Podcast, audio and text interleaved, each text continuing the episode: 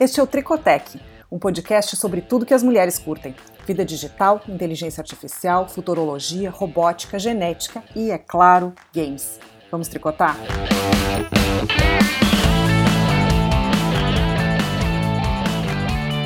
Oi, eu sou Luciane Aquino. E eu sou a Fefa Romano e esse é o Tricotec. Então, Fefa, sobre o que, que a gente vai conversar hoje? Do hoje a gente vai falar sobre sci-fi, ficção científica. Ai, meu Deus. Sabe que é? é que eu comecei a assistir, eu tô quase, eu, eu acho que eu tô no oitavo episódio, não, faltam, faltam dois, mas eu comecei a assistir uma série nova que a, a Amazon produziu, que chama Electric Dream, Dreams, que é baseada no Philip K. Dick. E, e eu tô fascinada, assim, tô achando muito legal, embora dá para ver um paralelo claríssimo, claríssimo é, entre o, o, o, Zeitgeist que, que deu esse deu vontade nos caras de gravar, de fazer essa série e surfarem a onda né, que o Black Mirror começou há alguns anos. Então, mas é, é, bem legal. Óbvio, tem episódios mais legais, menos legais, mas eu estou curtindo bastante. E é parecido. Eu não, não vi ainda, né? Eu tô, eu tô trancada num, num túnel sem saída em que eu assino o Prime uh, da Amazon americana, porque todos os meus livros estão lá na Amazon americana, o meu, o meu Kindle, minha conta do Kindle é de lá, então meu Prime é americano. Uh, e aí eu não, não tenho acesso a muitas das coisas que agora eu descobri se, se eu assinar o Prime uh, brasileiro, eu começo a ter acesso a várias das séries que, que, que não estão liberadas aqui. Então daqui a pouco eu vou ter duas contas da Amazon. Então conta, conta um pouco uh, sobre como é que é essa série. Ela tem a mesma, mesma mesmo tipo de, de, é, de formato Uh, ou seja, cada episódio conta uma história ou, ou tem personagens fixos, um plot fixo? Não, cada, cada episódio é uma história diferente, é uma antologia, né? Ele tem, ele escreveu short stories também, né? E eles pegaram é, algumas dessas short stories e adaptaram para roteiros. Então são, deixa eu até conferir aqui, são realmente 10 episódios. É, e é super interessante, porque, assim, é, de novo, eu tenho a, a nítida sensação, e, e, e, na verdade, não precisa ser muito inteligente para chegar a essa conclusão, de que eles perceberam um, mercado super é, é, disposto a consumir esse tipo de conteúdo quando é, se percebeu o sucesso do, do, Netflix, e, na verdade, do Netflix, do, do Black Mirror no Netflix e na verdade também acho que é só dar uma olhada nos zeitgeist generalizado de Hollywood, né? Os, os filmes com maior bilheteria no ano passado, quase todos têm super-herói, então de alguma forma é uma ficção. É, é, em algumas instâncias mais científica, em algumas instâncias menos, mas assim é, é bastante é, ficção e, e, e, e, óbvio o, o, Blade Runner, os 30 anos do Blade Runner, então assim tem toda uma vibe no ar é, de ficção científica então eu, eu, imagino que essa tenha sido a, a, eles tenham aproveitado isso, mas eles é, é, pegaram essas short stories do, do Philip K. Dick e fizeram adaptações. Então são todos são todos todas histórias independentes e assim é impressionante o nível de produção e o cast que eles conseguiram colocar. Então, por exemplo, tem é, Anna Paquin que é, é, é, aquela atriz que fez o True Blood, o True Blood, é, piano. Que, ficou famosa porque ela era aquela menina do filme O Piano. Eu acho, Exato. inclusive, que ela foi uma das primeiras crianças, eu não tenho certeza, tá? Mas eu acho que ela foi uma das primeiras crianças a ser indicada para um Oscar de melhor atriz, porque ela tá fantástica. Acho que sim. É, é, eu, eu acho que sim também.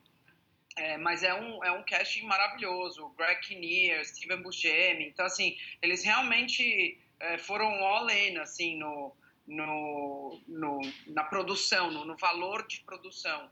E, e, de novo, tem algumas, tem algumas, é, é, é bem, bar, é um barato porque assim é, é, um cast super multicultural, tem bastante inglês, é, tem australiano no cast e eles não, eles não forçam, porque por exemplo a Nicole Kidman é australiana e você vê ela, no, ela nos filmes americanos, ela ou mesmo no Big Little Lies e ela fala como se ela fosse uma americana, eles disfarçam o sotaque. É verdade. É, a própria a própria Kate Winslet, né, que é inglesa e quando ela faz alguma produção americana ou quando ela é, em algumas instâncias ela está fazendo o papel de uma americana, ela, ela disfarça o sotaque. E nesse caso aqui eles deixaram. Então você tem, como você está bem longe no futuro, né? Porque é, as histórias do Philip K. Dick, essa antologia toda no futuro, como você está bem longe no futuro, as pessoas, cada uma tem o seu sotaque mesmo, e a, a sensação me dá que é de propósito, para a gente ter também essa, sensa, essa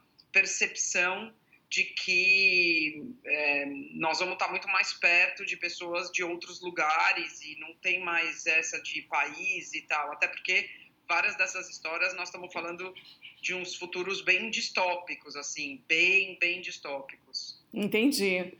Que é outra tendência, né? É, toda a, todo o sucesso do, uh, da Handmaid's Tale. Falei certo? Agora me deu um branco.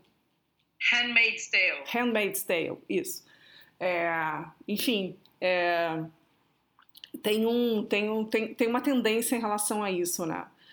É, é não sei se a tendência. Se, é, eu, eu acho que sim, eu acho que a gente está vivendo num momento em que a gente está com perspectivas de um futuro muito ruim é, para todos nós, em vários sentidos é, tanto sociais e culturais, quanto do ponto de vista da infraestrutura que vai estar disponível para a gente, né? As pessoas estão tá mais claro para as pessoas que de fato nós temos um problema no planeta e, e eu acho que a gente é, e isso acaba sendo refletido, né? Na, na, na criação cultural, né? Vamos lembrar que a arte é, reflete a percepção do. Né, ele é uma tradução da, da, percepção do artista, da interpretação do artista do Zeitgeist. Eu acho que, de fato, e os artistas geralmente têm bastante sensibilidade para isso. Então, eu acho que tem sim uma, uma visão distópica, né, é, quase generalizada de futuro. E mesmo quando a gente tem uma visão mais utópica, é, é, tem algum elemento de, de, de distópico. Então, por exemplo, o primeiro episódio dessa série é, é um episódio em que é o episódio da Anna Paquin é, e é um episódio em que você tem é, duas situações acontecendo ao mesmo tempo. Então é, você tem, vou, vou, contar sem estragar. Você tem uma mulher que é uma policial no futuro é, e ela é, nesse num, nesse futuro ela é tá tudo bem teoricamente, né? Ela tá ela, ela sofreu um trauma também ela sofreu um trauma, ela tá, ela tá atrás de um cara que cometeu, um cara e a gangue dele que cometeu um crime, mas no geral a vida dela é muito boa. Você, quando você olha o mundo lá fora, é, é, parece que o mundo lá fora é legal, que as pessoas têm uma certa qualidade de vida, tal. Ela é, ela é, ela é entre aspas feliz. É, e ela experimenta um device que faz com que ela tenha um, ela, ela consiga controlar é, um sonho numa realidade virtual. E aí ela acorda nessa realidade virtual. Nessa realidade virtual é um homem é, que passou por um trauma também e está vivendo um momento super difícil. Também está no futuro, também parece um futuro bacana, é, mas ele passou por um trauma. E aí chega um ponto em que você não tem certeza qual é a realidade real. Se é essa mulher ou se é o cara né? Tem diferenças entre as vidas, então numa o carro voa, na outra você tem que dirigir o carro, mas são diferenças sutis. O que tem é que o cara tá super, ele tá passando por um momento super difícil e ela na vida pessoal e ela na vida pessoal não tá. Então aí você chega uma hora que você fica em dúvida porque ele também desliga dessa vida real dele para entrar no, no, nesse, nessa realidade virtual, só que aí quando ele acorda, ele é ela. Então, de fato, o, o script é, é construído para você chegar até o final e não ter. Chega uma hora que você está questionando qual é a vida real. É a vida da mulher ou é a vida do homem, né? Até que é, a, a, realidade toma uma decisão e aí você descobre qual era a vida real. Mas do ponto de vista de, de infraestrutura e de condições, é, é, um, é um universo bacana, legal. Não parece que as coisas são ruins. É, mas aí você vê que as pessoas não estão necessariamente 100% felizes e dessa invenção, dessa essa capacidade de você viver uma realidade virtual, experimentar uma realidade virtual diferente, é, é, o distópico, é o que talvez não seja bacana. Tem uma hora que a gente tem que saber o limite da tecnologia.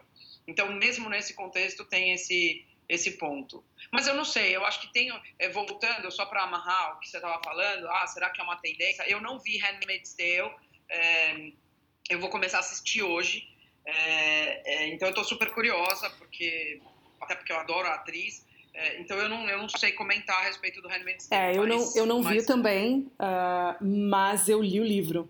Fiquei um pouco ansiosa porque eu queria assistir, enfim, tenho um pouco de resistência à ideia de baixar, é, por, mais por preguiça do que por posicionamento em relação a esse assunto. Então, com uma, com uma preguiça vem antes, eu nem penso no, no, no, no nesse tema. É, eu li o livro. Uh, e o livro é, ele é bem desassossegador. Assim, eu, do ponto de vista de, da qualidade da, da, da da, da, narrativa, os primeiros dois terços são excelentes, o último terço eu não, não, não tô tão feliz com ele.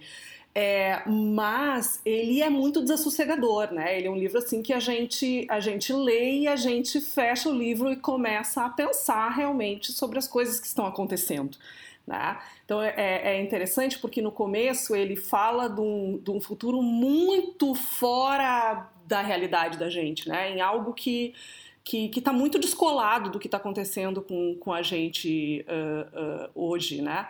É, uh, mas quando é, ela vai explicando na narrativa é, o que aconteceu, né? É, é, é, tem os flashbacks da personagem principal e aí a gente vai entendendo como chegou naquele ponto, que é um ponto bedonho, né? Para todo mundo que está envolvido. É, é um futuro em que pouquíssimos privilegiados estão felizes é, é, a gente começa a fazer paralelos né, com tantas coisas que a gente vê que estão acontecendo no nosso mundo hoje. Então é um pouco, é um pouco assustador, né? É, é, é um assustador diferente. Não sei se tu leste The Road, eu não vi o filme. É, eu li e vi o filme. É, eu, eu, eu, li o livro só. Eu passei uma semana sem dormir, mas é muito diferente, porque é assim, é, é um futuro muito. É, a gente tem, tem a, a, a o conforto de achar que é muito pouco provável que aquilo aconteça, né? Uh, mas uh, no caso do Handmaid's Tale, não, não é. A gente começa a fazer links entre as pessoas que estão protagonizando a história hoje, é, entre as pessoas que a gente conhece, né? E como é que elas reagiriam a algumas coisas, e é um pouco assustador, é um pouco assustador, principalmente para as mulheres, eu acho. É, eu, eu acho assim, é, é, acho que tem, tem dois elementos super diferentes aí, né? Eu acho que tem uma tem um, é, histórias que são pós-apocalípticas, né? E aí eu acho que é, tem dentro do universo de histórias pós-apocalípticas você tem o extremo do The Road, né? Que é, é, pra, acho que é um dos melhores livros que eu já vi na minha vida, que eu mais também. mexeu comigo uhum. e de fato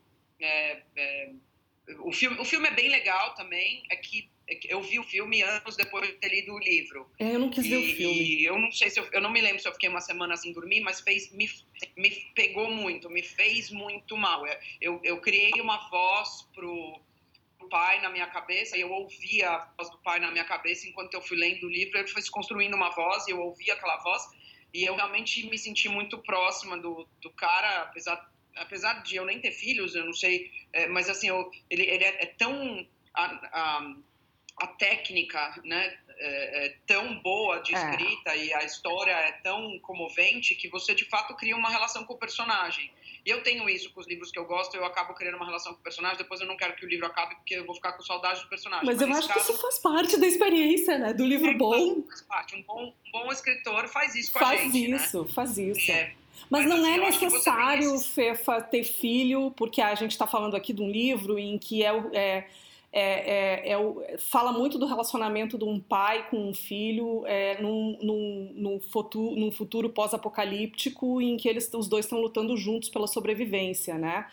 Uh, e, e, e a, existe algo que é comum a todos os seres humanos ali, porque aquilo são duas pessoas é, na completa nudez da condição humana. Né? Não, não tem nada ali que não seja a, a, a, a, a condição humana é, com, os seus, uh, com seus instintos de, de, de, de morte, de vida, é, e, e, com a questão da, da é, geracional, né? de, de dessa reflexão sobre o que vai acontecer com, com a outra geração, né? Que não precisa necessariamente então, ser filho da é, gente. Eu, eu concordo, eu, eu, entendo isso, mas eu acho que essa, esse, né? E eu estou falando entre aspas, tá? Mas esse truque de você pegar pessoas na sua condição nua e crua, é, o, geracional, o pai, o filho, você tem outros contextos de narrativa que você pode também explorar esse tipo de coisa. É verdade. Dentro do nosso tema,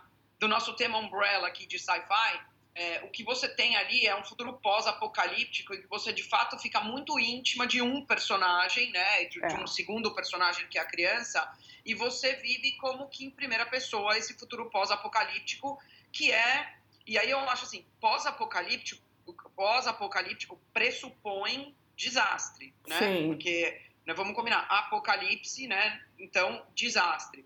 Então você tem aquele, aquele universo ali. Você tem dentro do pós-apocalíptico outros universos é, que, que é, a gente, né, com, com, os quais a gente conviveu nos últimos 20 anos. É, o Matrix, de uma certa forma, apesar da premissa ser outra, nós estamos falando de um futuro pós-apocalíptico, porque em algum momento as máquinas tomaram o controle, tudo bem, sabemos, tem uma metáfora ali, tá, mas em algum momento as máquinas tomaram o controle e os seres humanos, então, foram limitados a viver lá em Zion, sei lá, e aí, né, estão tentando retomar o controle, voltar para a superfície e tal. Você tem Lost, que também era outra metáfora, totalmente diferente, é, me pergunto até hoje se eles entenderam eles mesmos a metáfora que eles estavam tentando transmitir, porque eles perderam um pouco o plot lá na quinta temporada, mas beleza. Mas o Lost também era isso. O que, que acontece quando você coloca um grupo de pessoas num lugar em que os recursos são escassos e que as personalidades vêm à tona e você vive com o pior e o melhor do ser humano? É, Walking Dead, que é uma das minhas séries favoritas, favoritas, assim, eu acho, mas assim, incrível. E o comic também é maravilhoso que, de novo, os zumbis são importantes, mas ele e é pós-apocalíptico, teve o vírus, todo mundo agora pode virar zumbi, beleza?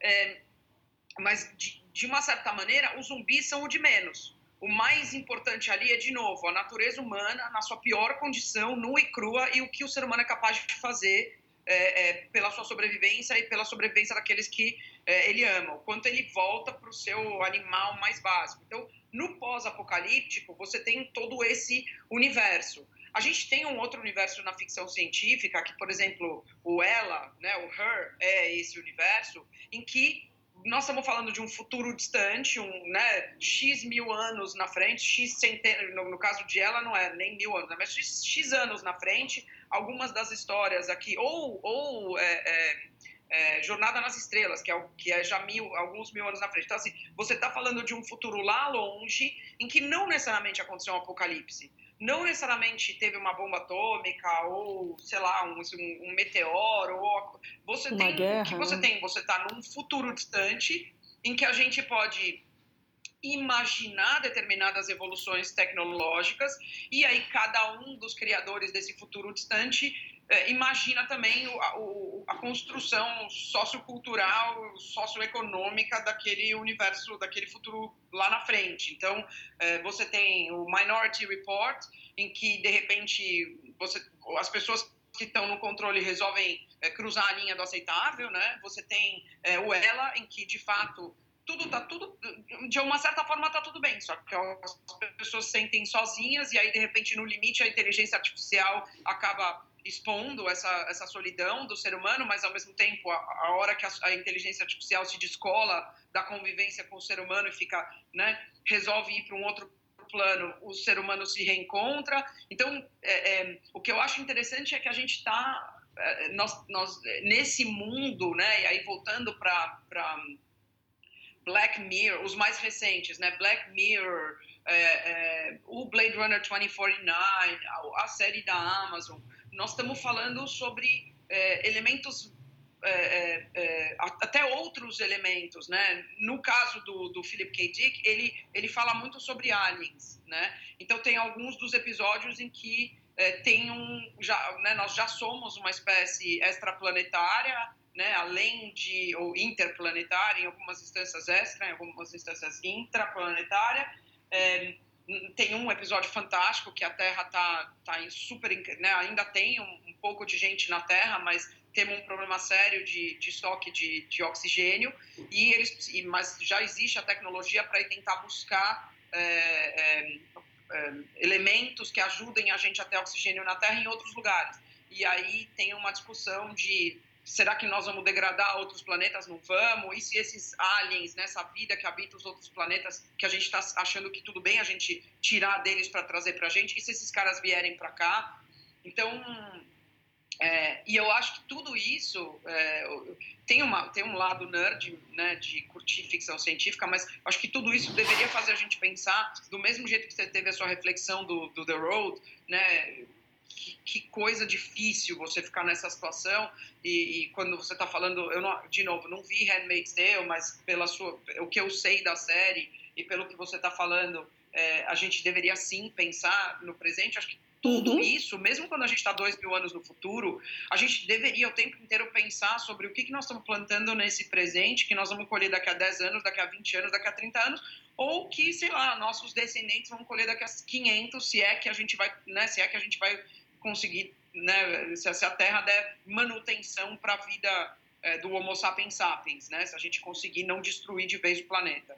É, é, para mim, essa fica o, esse fica o grande debate, é o, é o que eu, é, filosoficamente, depois de me divertir é, com a parte né, mais mais que parece mais distante, mas filosoficamente é o debate que eu acho que é bacana. Eu achei também que no Black Mirror, a última temporada, ela é bem mais próxima. A tecnologia ela assume um papel mais secundário, mais como de viabilizadora, é, enfim, do, do, do, roteiro, né, do que acontece em cada um dos episódios. Uh, eu tenho a impressão de que, de que eu, não, eu, não, eu não assisti toda a temporada ainda, até o fim, mas uh, eu, eu, eu vi muito mais é, uma unidade em torno de, ok, vamos colocar essa tecnologia aqui específica na mão dos seres humanos, pensar no futuro e ver como é que, como é que a sociedade é, uh, vai se comportar em torno disso, né? As, o, o, ponto principal das histórias uh, me parece estar muito mais nas, nas, nas, relações e nas reações das pessoas diante das uh, situações que vão acontecendo do que enfim, ser algo mais, uh, mais ficcional no sentido de fora da casinha, assim, né? De algo muito distante. Eu, na maioria dos episódios a gente olha e diz assim, gente, isso aqui vai acontecer daqui a pouco. Eu tenho a sensação que de, de uns dois, três anos para cá, é, por mais que as inovações tecnológicas, né, a gente ainda fica, uau, que legal, o carro que dirige sozinho, Uau, que bacana! Agora nós podemos editar o genoma. É, Uau, Big Data, que, incrível! Nós, eu acho. Oi? Big Data, que incrível! Dá pra gente saber tudo isso sobre as pessoas. É, então, por mais que a gente ainda fique é, é, encantado com inovações tecnológicas, eu tenho a sensação que de dois anos para cá a gente começou a se encantar menos com a inovação tecnológica e a tecnologia passou a, a ser personagem e a gente começou a prestar um pouco mais atenção no, no, no impacto de fato que essas inovações tecnológicas estão tendo é, é, tá ten, é, tendo na sociedade e no comportamento e na cultura humana. Então, assim, é, eu, o, que, que, o que, que eu quero dizer com isso? Quando você fala ah, no Black Mirror, eu tenho a sensação que a última temporada a tecnologia passou a ter um papel mais de fundo. Eu acho que desde a primeira temporada de Black Mirror, eles já não são tão encantados com a tecnologia. A tecnologia é contexto, as novas, a tecnologia é personagem, em algumas instâncias é personagem, em outras é contexto, mas a crítica de cada uma das histórias é sempre o comportamento humano vis-à-vis a adoção, tá, às vezes excessiva, de uma nova tecnologia. E eu tenho forte comigo uma percepção de que é o que está acontecendo bastante. Isso saiu da esfera dos intelectuais e começou a descer um pouco, ainda bem, é. As pessoas normais, né, para os terráqueos normais, né, para os muggles. E eu acho que isso é uma coisa boa, porque. E, e pode ser também porque é, tudo que a gente está vendo de inovação tecnológica agora de alguma forma já foi ficção científica há 40, 50 anos, né? Então os grandes autores de ficção científica já tinham previsto que um dia a gente ia poder editar o genoma, já tinham previsto que a gente ia ter alguma um carro que voasse, os Jetsons tinham carros que voavam, a gente ainda não tem e eles tinham. Então assim, todas essas coisas que a gente está tentando fazer é, e que a gente realizou como inovação do ponto de vista de tecnologia, seja de comunicação, de transporte, para os alimentos, o que quer que seja, já tinha sido imaginado de alguma forma. Mas é, eu acho que não tinha sido, porque a gente achava tão, era tão mais bling a inovação tecnológica do que o que, que acontece por causa da inovação tecnológica, que a gente não estava não tava prestando atenção. E de dois anos para cá, dois, três anos para cá, e eu acho que Black Mirror é um marco nisso, a gente começa a ter uma discussão um pouco mais é, antropológica sobre isso, que eu acho que é muito saudável. Né? É super é... necessária, super necessária. E eu acho que mesmo dentro do Black Mirror, a impressão que eu tenho, né, quatro temporadas, é que foi é, é, essa, isso foi se aprofundando cada vez mais. Né? Acho que a gente tinha lá nos poucos episódios da primeira e tal, um, a, a, a, era, tinha, tinha mais fantasia e mais a tecnologia como personagem, como tu diz, e agora cada vez menos. Isso é reflexo do que está acontecendo. É ótimo, é como tu diz, que bom. Toda vez que alguém me, me pergunta, eu converso com alguém sobre profissões do futuro, né? É, eu, eu, digo sempre que eu quero que seja uma profissão do futuro e eu acho que isso é um negócio importantíssimo, que, que, que, a gente precisa mais do que nunca de filósofos, a gente precisa mais do que nunca de antropólogos, a gente precisa mais do que nunca de cientistas políticos, porque a gente, é, uma das maiores demandas que a gente tem é, e, é, e algo que a gente pode responder como seres humanos é como a gente vai lidar e da melhor maneira possível é, com tudo que está acontecendo, né? E numa velocidade cada vez maior. E, e esses, infelizmente, são campos que estão é, bastante lentos nesse sentido, né? Por sorte, a arte está mais rápida e a arte tem esse efeito na sociedade que é suscitar o debate. As pessoas começam a falar sobre esse assunto. É, é eu, eu, eu, eu, é, eu, eu, concordo, eu super concordo. Eu acho que a gente é, eu, eu, eu, fiz uma eu fui, fazer uma participação num evento na, na Espanha faz uns meses e é, uma das coisas o assunto que eu resolvi endereçar é, é a preocupação que as pessoas têm hoje com a inteligência artificial. E eu tenho uma fascinação profunda pela inteligência artificial. Eu acho que inteligência artificial é uma coisa super bacana é, eu acho que é uma coisa acho que é uma, uma tecnologia boa é, no, no, em princípio é, que a gente conseguiu chegar ao ponto de desenvolver. Só que eu acho que é, a gente precisa saber usar a inteligência artificial para complementar a inteligência humana. Né? É, sem, sem falar do, né, oh, então aí vai ter gente que vai manipular a inteligência artificial e tal. Eu concordo com tudo isso, eu acho que tem um risco gigante com, a, com a, o avanço da inteligência artificial.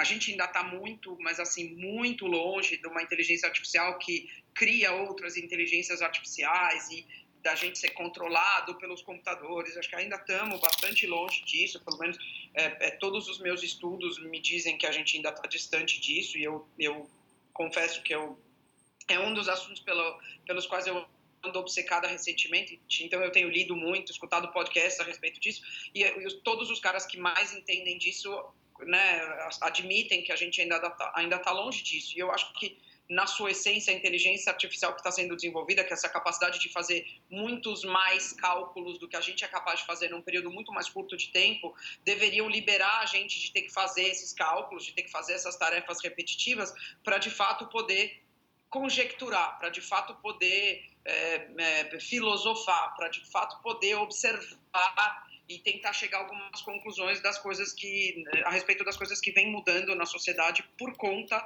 de toda de todos os avanços que a gente teve que é, por mais que a intenção tenha sido para o bem, alguns deles estão tendo é, efeitos colaterais muito ruins, é, né, nominalmente, por exemplo, redes sociais e o que já se conseguem entender como correlação entre excesso de uso de redes sociais e aumento de, de, de índice de, de de depressão e das pessoas ficarem achando que elas têm que se definir é, em, em, em, em, em comparação com o que elas estão assistindo, que a vida dos outros é através das redes sociais. e, e, por aí vai, né? o, o, aumento do bullying deveria diminuir, mas aumentou o bullying, né? Com uma certa é, é, tanto numa certa faixa etária quanto com alguns grupos de, da população. Então, assim, é, é, poder observar, filosofar e discutir a respeito só é, é, uma coisa boa e ter, ter o tempo, né, ter o, o, tempo livre, porque o computador é capaz de fazer coisas por você que você levaria mais tempo para fazer, é uma coisa saudável e positiva. Então, é, eu acho que a gente, quando a gente pensa, por isso que eu, quando eu falar sobre inteligência artificial, eu, eu, né, a minha, o meu ponto de vista é que a gente pega a inteligência artificial, combina com a inteligência humana e a gente tem uma inteligência humana expandida, uma inteligência humana superpower, é, mas para isso precisa trabalhar a inteligência humana como um todo, né? Não só é, o que a gente é, entende por inteligência e transfere para o computador, porque a nossa inteligência também é emocional, né? Essa capacidade de empatia, essa capacidade de é, é, é observar e pensar e questionar e ficar é, é, é, é, isso, são essas, essas disciplinas que você enumerou aí, filosofia, antropologia, é, ciência política, ciência social. Eu acho que a gente de fato vai precisar de mais gente trazendo esse debate para o centro. É, e, e, e, percebendo que quando a gente questiona, por exemplo, uma, um dos episódios do, da série da Amazon, é, que é esse que o oxigênio da Terra, não sei o que tal, tem uma hora que você questiona se tem um alien vivendo entre eles ou não, se um dos aliens do outro planeta veio ou não veio. É, e, é, e isso, para mim, me faz é, me perguntar se essa pergunta não é válida hoje. Por isso que eu falo que a vida extraterrestre é muito mais real do que a gente imagina. É, por que, que essa pergunta não é válida hoje? Por que será que a gente tem que a gente realmente acredita que nós só estamos nós aqui é, é, só porque eu não vi né não sei eu acho que a gente deveria ser um pouco menos arrogante e entender que não faz sentido nenhum nós sermos a única vida inteligente no, no universo.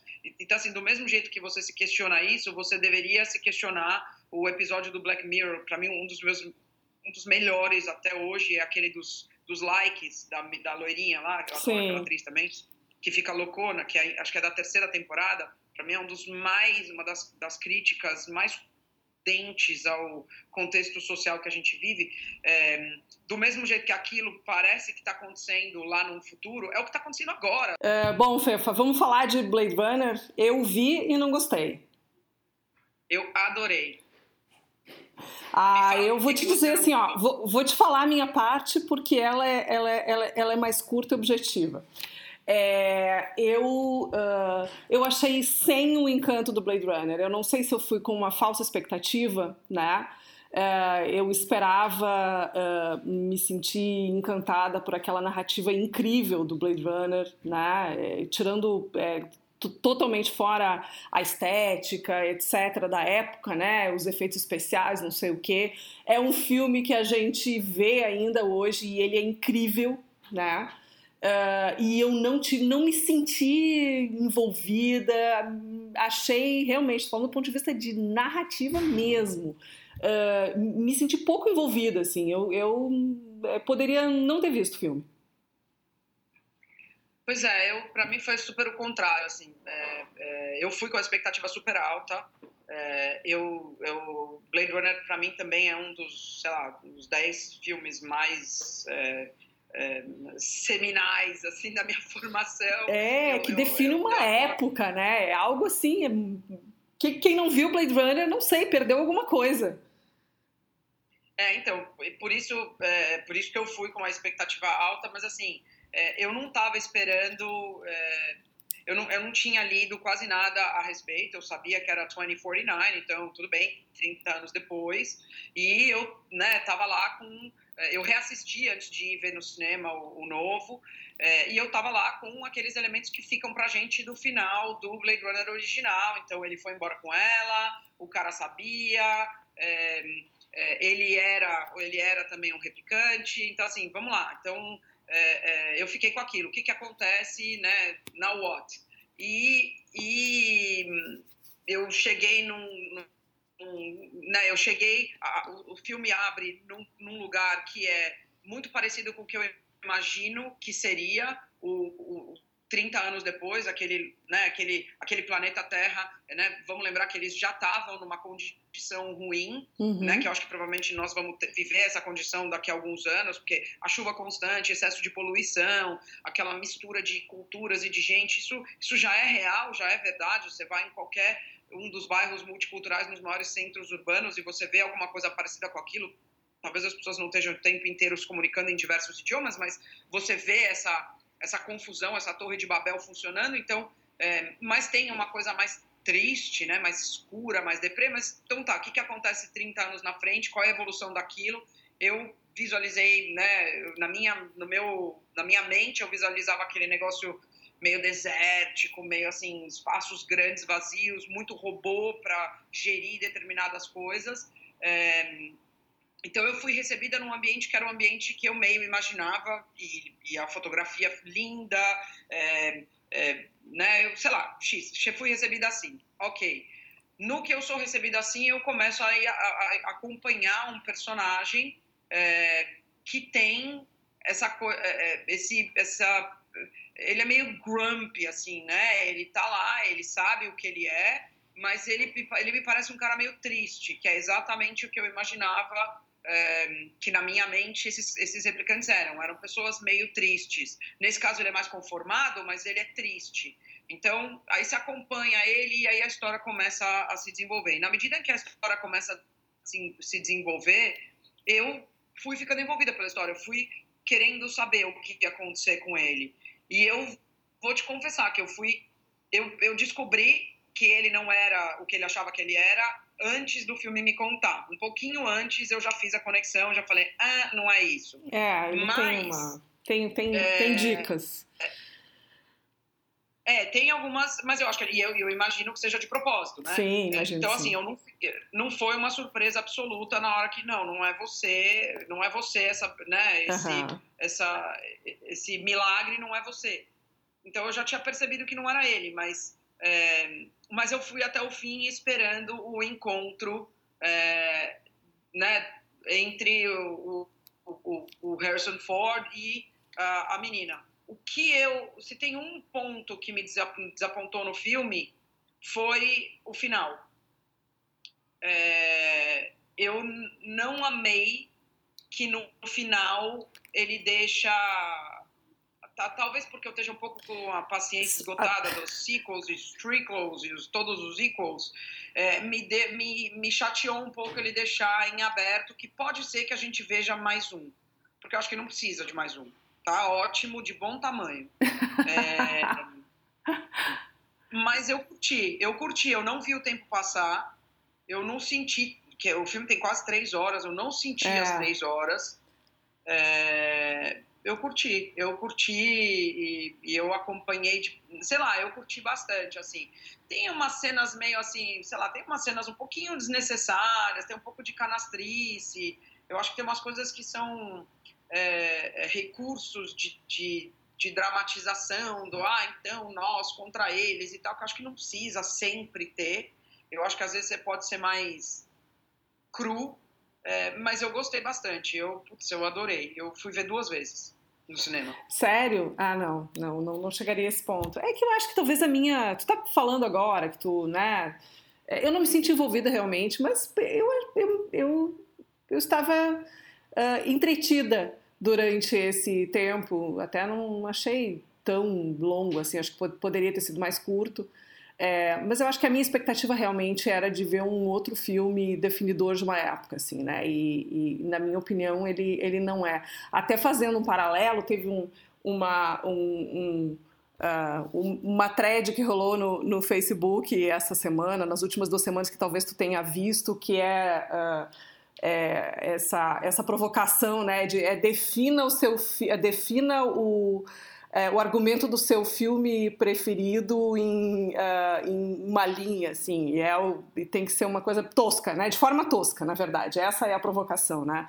E que rolaram coisas interessantíssimas, né? Enfim, é, é, é muito interessante de ver. É, é, é, uma conversa inteligente de vez em quando no Facebook. É, e, e, e, numa das, das, das, threads que eu vi, um cara definiu, né? É, é, e, não, e tu não diz qual é o filme, tu só diz qual é, a, a qual é o, o qual é a história de maneira tosca. E era replicante mata replicante. Não tem como não saber de que filme se trata, né? É, é. E nesse caso eu, eu não teria essa facilidade, entendeu? Esses são esses filmes que a gente consegue uh, que a gente consegue uh, que a gente consegue definir numa linha e de maneira tosca, eles são realmente muito icônicos, né? E, e eu, eu, acho que não é o caso é. desse. É que eu, para mim, é, Blade Runner, é, é, tudo bem, replicante mata replicante, mas eu, eu tenho um olhar de, de Blade Runner é, muito mais da. Por mais que eu ache fantástica a ficção científica e o universo que ele imaginou, e eu, é, né, eu, eu acho genial. Eu reassisti Blade Runner muitas vezes. Eu tenho é, dois DVDs diferentes, porque eu tenho o original e depois o Director's Cut, embora eu não tenha nem mais DVD player, mas não tenho coragem de fazer, é, de dar meu DVD. É, eu tenho uma. A minha visão é assim: o que, que acontece quando a gente é, considera que tem uma raça que é inferior à nossa? E ali, no caso, tá bom, os caras são robôs, mas é, a gente vive hoje num mundo, num planeta em que tem gente que acha que tem outros tipos de seres humanos que são inferiores a si. Uhum. Então é porque o cara é de outra cor, é porque o cara é de outra origem socioeconômica, é porque o cara é de outro país. Mas é, qualquer que seja a explicação que a pessoa tem dentro da cabeça dela, porque o cara é de outra religião, é, qualquer que seja a lógica que a pessoa constrói dentro da cabeça dela, o fato é que existem muitas pessoas que hoje conseguem olhar um outro ser humano e entender que esse outro ser humano é menos. E que então, por esse outro ser humano ser menos, ele não pode se rebelar, ele não pode querer um status igual. É, porque é isso, o replicante, na hora que ele fala, eu quero ter um status de ser humano, ah, então mata todos os replicantes. É muito parecido com o que aconteceu em outros, é, em momentos históricos que a gente sabe até hoje, em que uma raça se sentiu superior à outra, falou: ah, não, vocês querem ter o status igual a nós, então a gente vai matar todo mundo. É, e então, assim, riscos assim, dos quais não estamos livres, né? provocação que eu, a minha, se eu tivesse lido essa frase, talvez a minha resposta para ele seria: ser humano mata, mata ser humano. É. Porque para mim é isso que fica. E essa é a provocação. E, e é por isso que eu gosto tanto de ficção científica, porque é, eu acho, embora eu também goste de é, realidade, realismo fantástico, eu acho super bacana. É, e, e, na verdade eu adoro realismo fantástico, para ser bem honesto, é uma das outras minha, dos meus outros gêneros favoritos. É, eu acho que a ficção científica tem uma, se, ela dá uma oportunidade ao autor, ao criador, de fazer um montão de crítica é, que alguns vão entender e outros nem tanto, que alguns vão tomar para si, talvez vão refletir a respeito e outros nem tanto.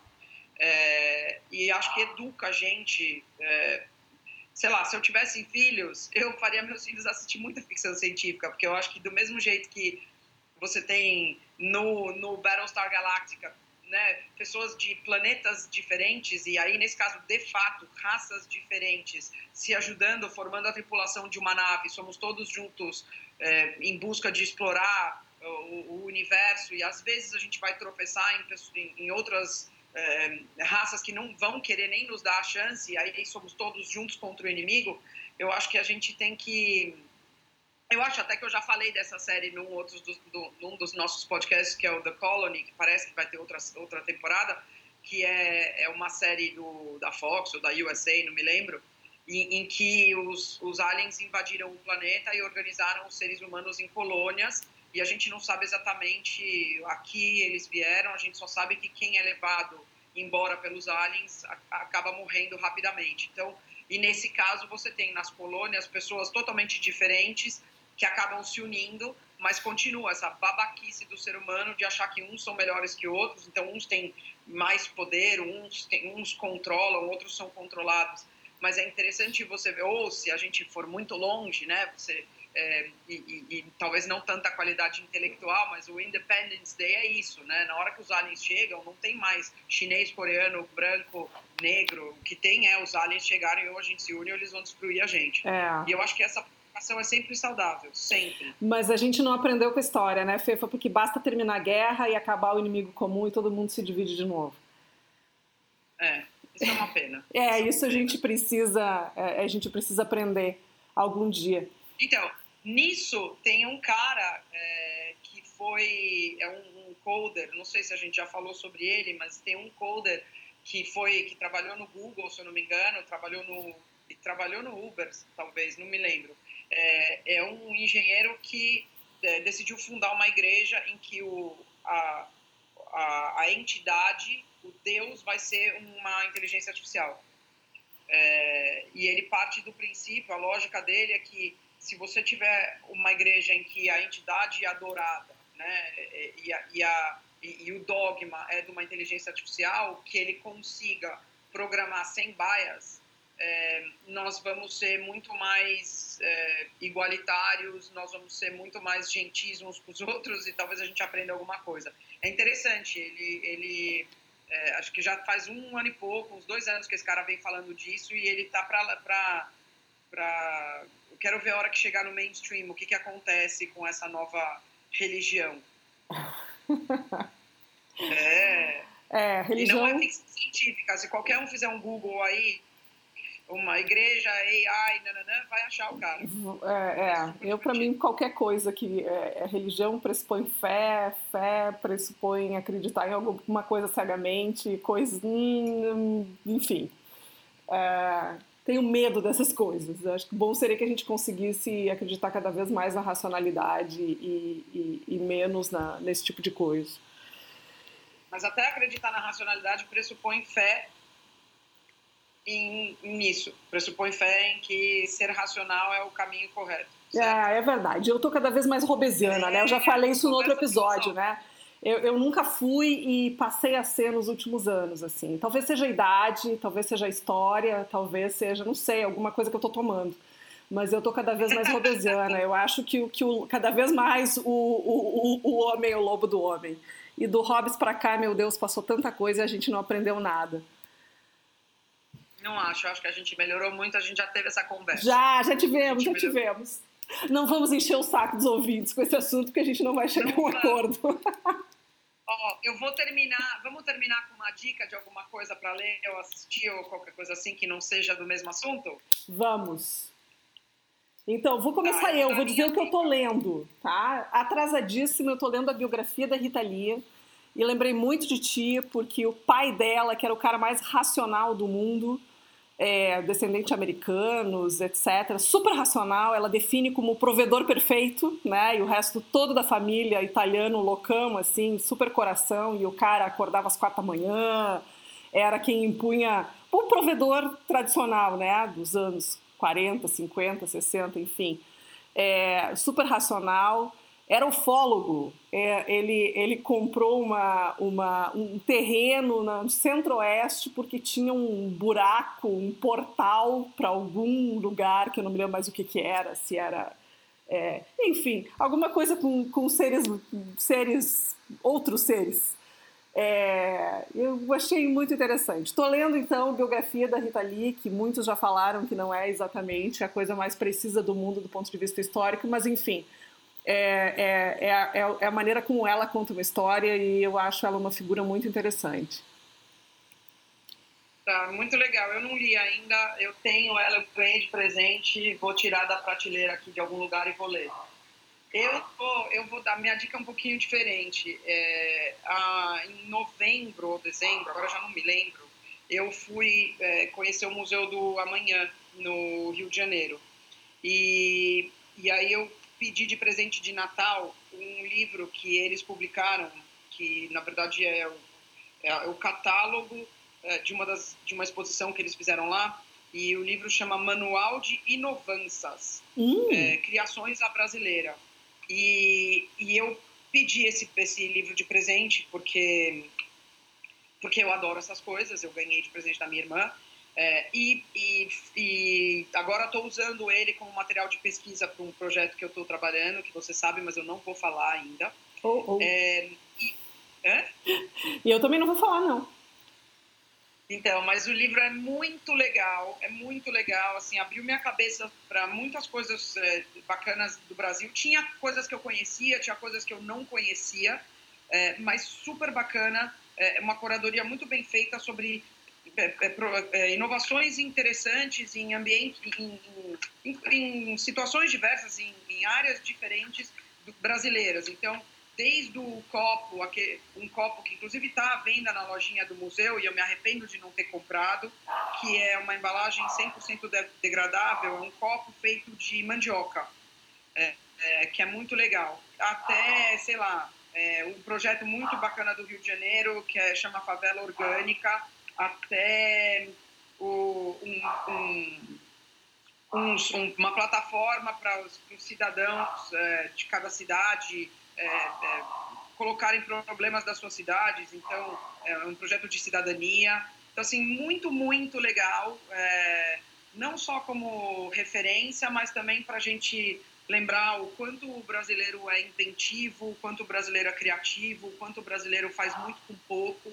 E, e para mim, que moro fora do Brasil e que fico resistindo a voltar a morar no Brasil, ainda não estou na minha hora de voltar a morar no Brasil, é, né, ter, ter o país e os, os, os brasileiros e essa coisa, esse DNA do brasileiro, que é muito isso, é muito de ser capaz de improvisar e, e não desistir das coisas que quer perseguir, é, para mim virou quase um troféu de brasilidade, assim. Então eu, eu recomendo quem gosta dessas coisas é, além de tudo, o livro é lindo, de morrer. A capa é roxa, com umas coisas laranjas, é lindo. Que bacana. É que bacana, vou procurar. Então fica mais uma dica aí. Manual de Inovanças. Tá, Oi? Manual de Inovanças. Vou ver se eu acho o link e vou colocar na, na página aqui quando a gente publicar o podcast. É, tá é, então fica mais uma dica tua e minha em conjunto quem for ao Rio de Janeiro tem que ir à praia, tem que ir ao Pão de Açúcar, mas não pode deixar de visitar o Museu da Manhã. Eu fui também, fui com os meus filhos. É incrível. É maravilhoso. É maravilhoso, juro. É um dos lugares mais legais que eu já fui, assim. É, é, é uma, eu queria que fosse maior, mas ao mesmo tempo, se for muito maior, eu acho que vai é, cansar. Eu acho que é do tamanho certo, a experiência bacana é, nossa, o lugar é lindo, você está na beira do mar, o prédio é maravilhoso.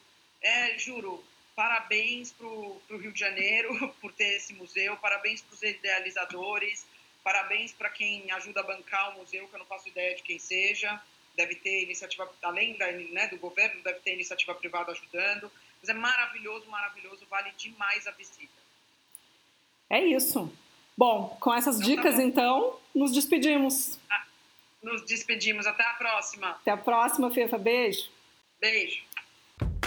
Esse foi o Tricotec com Fernanda Romano e Luciane Aquino.